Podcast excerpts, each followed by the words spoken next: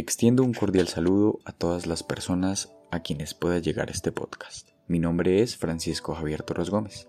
Soy estudiante en pregrado de Ciencias Políticas de la Universidad Nacional de Colombia. Y para el primer semestre del año en curso decidí inscribir la Cátedra Colombiana Ciudadanía, Integridad y Lucha contra la Corrupción, en aras de dar cumplimiento al requisito evaluativo de la cátedra, pero también de proponer un diálogo reflexivo ajeno a la academia, decidí grabar este podcast para informar y posteriormente discutir sobre las nuevas ciudadanías que nos trae el avance de las sociedades alrededor del mundo. Para el caso concreto nos centraremos en la habitancia de calle.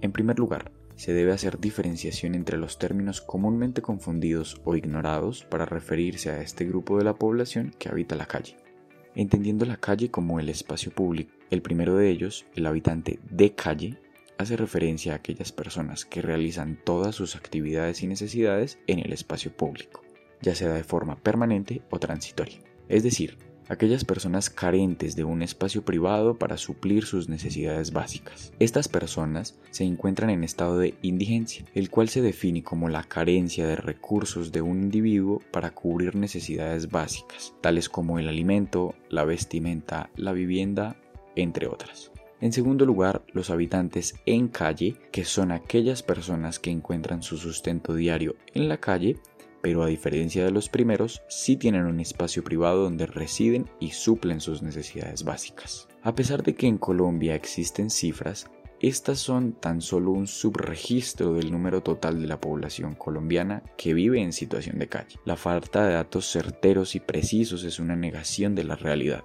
Según el censo de 2019, existen 13.252 personas en situación de calle en las principales ciudades colombianas y sus áreas metropolitanas. El 38.5% de esta cifra corresponde a la capital del Valle del Cauca, Cali.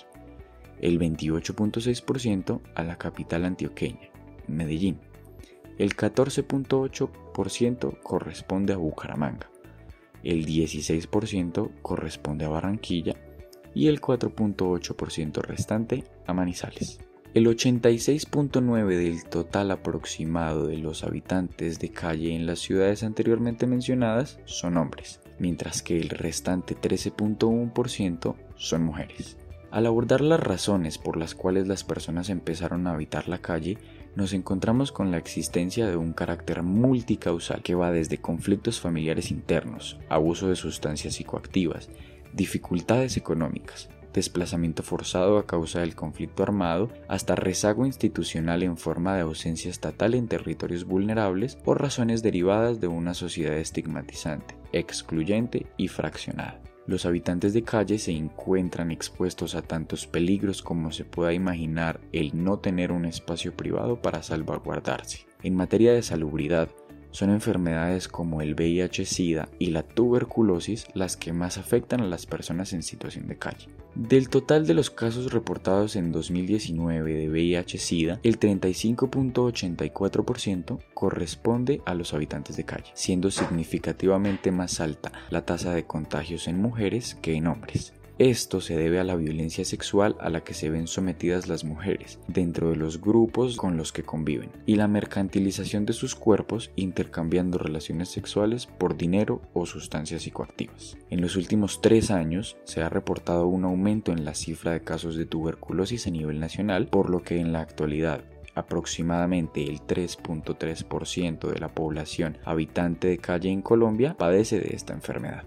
En el próximo episodio se abordará la diferenciación de género en la habitancia de calle, así como los modelos de intervención urbana y la arquitectura que afectan los modos de vida de los habitantes de calle, así como un breve esbozo, una introducción a la política pública colombiana diseñada para las personas en esta condición. Como acto reflexivo, se propone pensar la manera en cómo concibe usted los habitantes de calle, ¿Qué siente cuando alguien en situación de calle se acerca a usted mendigando? ¿Unos pesos? ¿Un pan? ¿Algo de agua? ¿Cuáles cree que son los sueños de una persona que habita la calle? ¿Considera que algunas de estas personas están en situación de calle por decisión propia? Déjeme saber la respuesta a estas preguntas, pues como lo dije al inicio, más que un requisito académico, lo que pretendo con este espacio es incitar a la discusión al margen de la intelectualidad académica en un tema poco conversado. Ofrezco mis sinceros agradecimientos a quienes se quedaron hasta este minuto del podcast. Cualquier comentario será bienvenido de la mejor manera, ya que el conocimiento se hace de manera conjunta. Agradezco a arroba la otra ciudad en Instagram por la labor informativa que realiza a través de las redes sociales.